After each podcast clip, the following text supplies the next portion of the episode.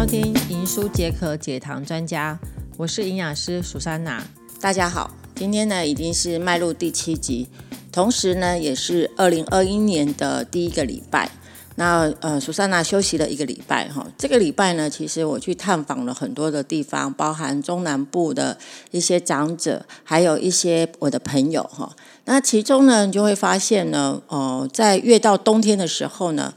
你的，如果你本身有血糖的问题的话呢，那个调控力呢会很不好哈。即使说呢，你按照你夏天的这样的饮食来做那个呃配。分配的时候呢，你会发现说，哎，为什么我是夏天的时候血糖反而控制的好，到了冬天的时候控制的不是很好哈？那其实这个部分的话，要跟呃大家说明，就是呢，血糖控制不好呢，其实有非常多的原因哈。那因为它是一种饮食病哈，最重要的还是跟跟饮食是有相关性的。但是呢，跟气候啦、跟温度也有相关哈。因为你我们通常呢，呃，越冷的时候，你就越想吃一些比较属于保暖的食物哈，像比如说高热量啊，或者是多糖类的食物。那尤其是在烹调的时候呢，就比较没有这么的清淡哈。因为嗯，中国人喜欢吃比较炒啊、热啦，或者是煲汤啊，或者是一些呃炖。炖的一个食物，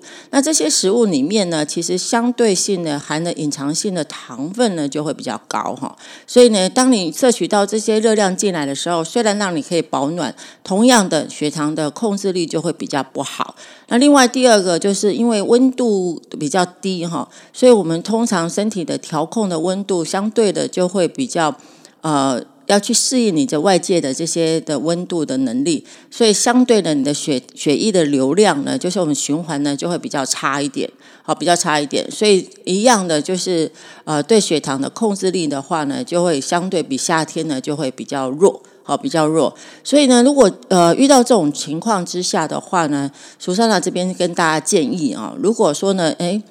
我如果是血糖稳定不是那么好的话，在冬天的情况之下呢，我就会建议你各位呢，就是在摄取油脂的部分的话呢，多摄取一些不饱和性脂肪酸的油脂，可以增加一些，比如说单元不饱和性脂肪酸的油脂，那适量的去摄取多元不饱和性的脂肪。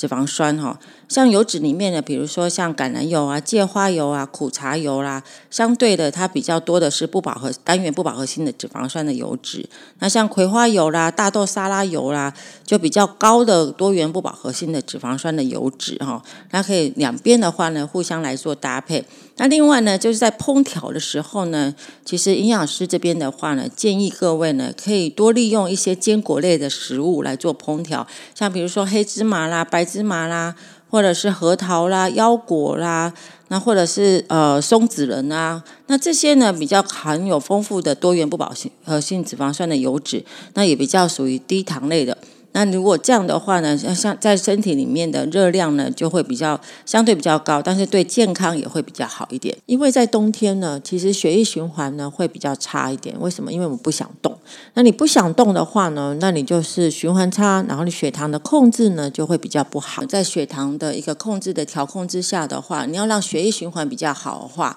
那你就要多运动哈。尤其呢，像走路，你越动的时候呢，你身体的热量呢就会产生，你就会比较发。发热，那这样可以取代你食物上的某些的一个食物的热量。那你让你身体发热的时候呢，循环变好的话，你代谢率变好，那你的身体的糖分的控制呢，也会相对的也会比较好。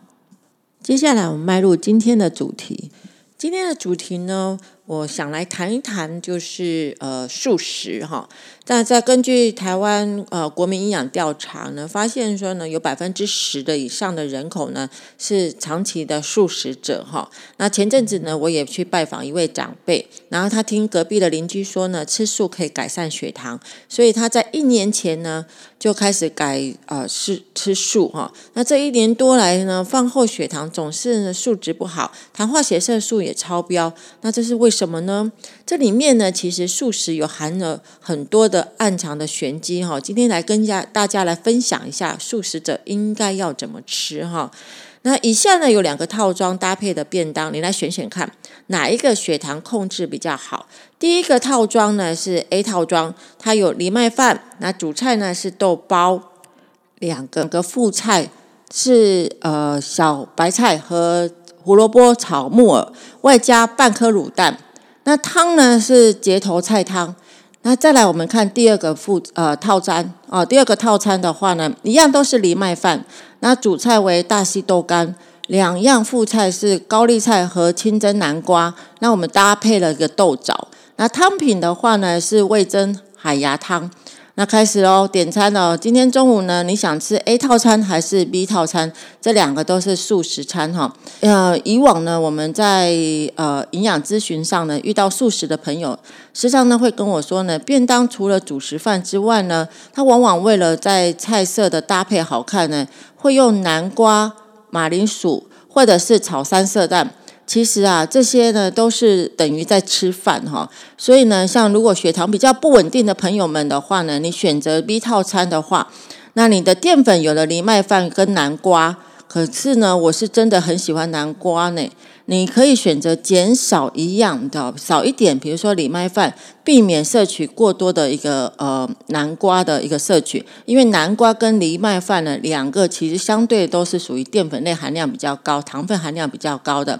再来的话呢，就是你常看到便当的搭配，你记得那个倒鸡有没有？那个倒鸡就是看起来红红的，吃起来呢甜甜的。台湾人呢其实很喜欢搭配稀饭一起来吃哈。所以另外呢，还有一个看起来像褐色，吃起来甜甜的，叫做豆枣哦，就是豆枣。那不管是倒鸡还是豆枣，在制作上呢，都会加水、砂糖、麦芽糖，或者是酱油煮到收干哈，放在便当中来吃哈。容易呢使血糖上升，它的升糖指数也相对比较高，所以还记得我们在第五集分享升糖指数吗？如果你还没有收听呢，赶紧回去复习一下哈，了解一下就是我们在升糖指数是呃怎么样去选择。那我们来看看一下我们的 A 套餐好了，藜麦饭呢是一个非常好的一个优质淀粉，而且我也很非常建议哈，大家可以用藜麦跟白米然后一起来煮哈。那它的搭配方式的话，就是一比四的方式，然后再加五的水，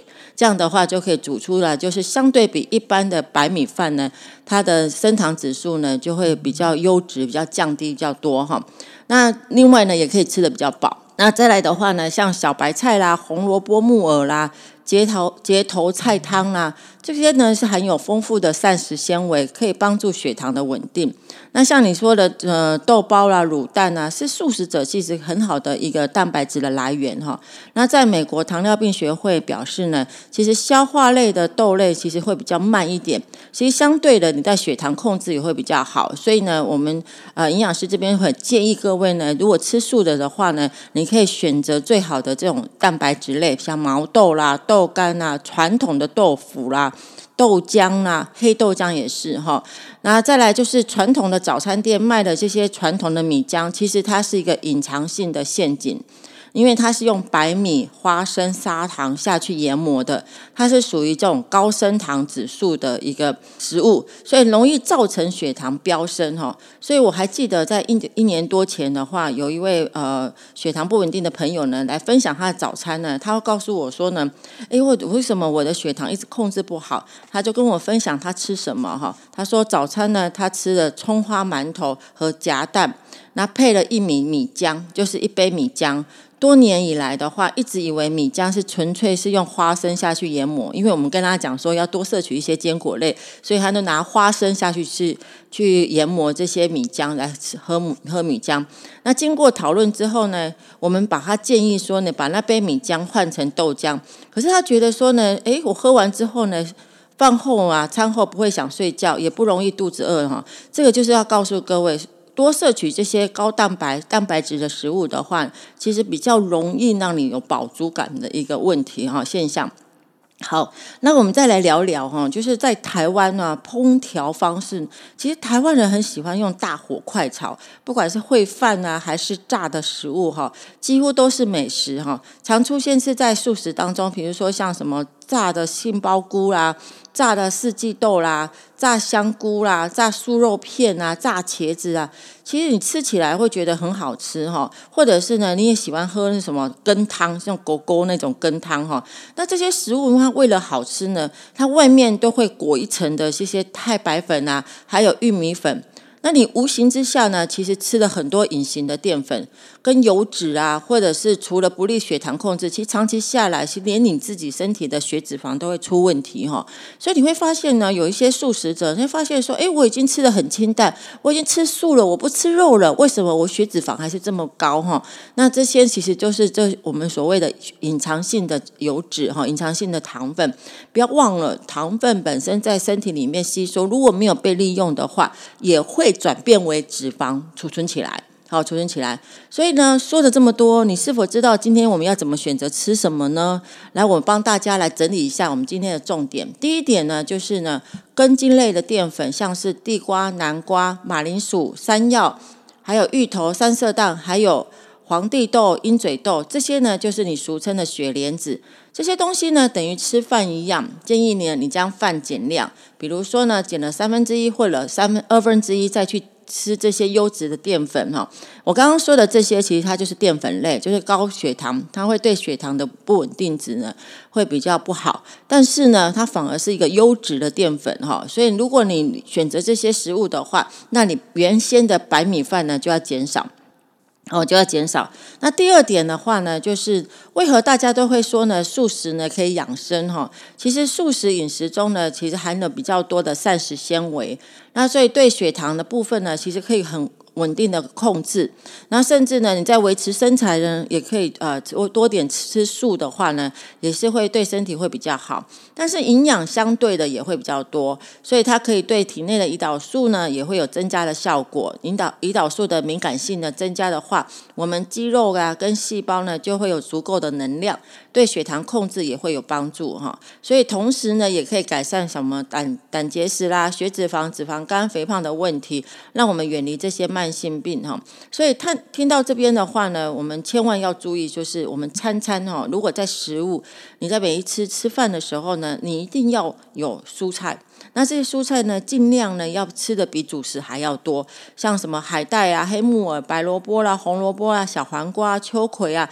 其实都是蔬菜类的哈。但是呢，我还是在强调，像地瓜、马铃薯、芋头、山药、菱角。然后有种 B G 那种的话，这些都是跟饭一样，都是淀粉的。所以如果要吃这些食物的话呢，那你在主食类的淀粉类就要少吃一点哈。那第三点的话呢，最常见有一些地雷食物，就是说呢，不知道吃下去血糖呢，就会发现，哎呦，怎么会一直飙升上来啊？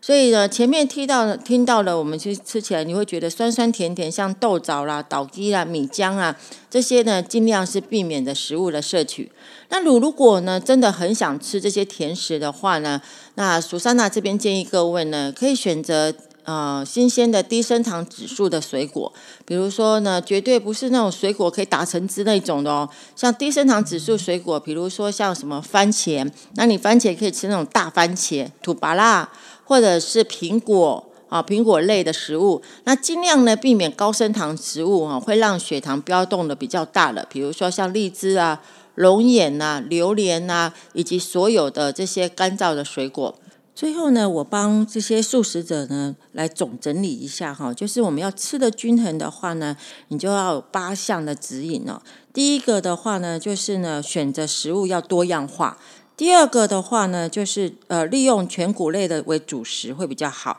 然后再搭配一些豆类的食用好食物。那另外第三个就是呢，你要经常变化烹调的用油哈，那甚至呢每一天呢至少要一份的坚果类的种子类的食物。那再来的话呢，就是每日呢至少要有一份的深色蔬菜，然后搭配各类的菇类啦、藻类啦。那再来就是呢，选择当季的水果哈，用呃跟正餐呢同时来使用。那另外呢，就是呢少油、少盐、少糖的摄取呢是最好的。那慎选这些加工食物哈，比如说呢像一些什么倒鸡啊，那是最慎选哦。然后多选择一些粗食类而非精致类的食品哦。那每一天呢，还是要至少运动三十分钟，然后适度的日晒二十分钟。那你这样的话呢，其实对你的身体、对血糖、对我们的这些慢性病呢，都有很好的一个控制作用哈。感谢您今天收听我们的节目《银舒解渴解糖专家》，专门为一些慢性病、血糖不稳定者、饮食控制不好的，或者是想体重控制的这些呢，我们都可以提供您饮食上的一个服务。如果您想听的主题或有任何的想法，欢迎您可以到我们的官方网站，或者是写信留言给我们。谢谢您，我们下周见，拜拜。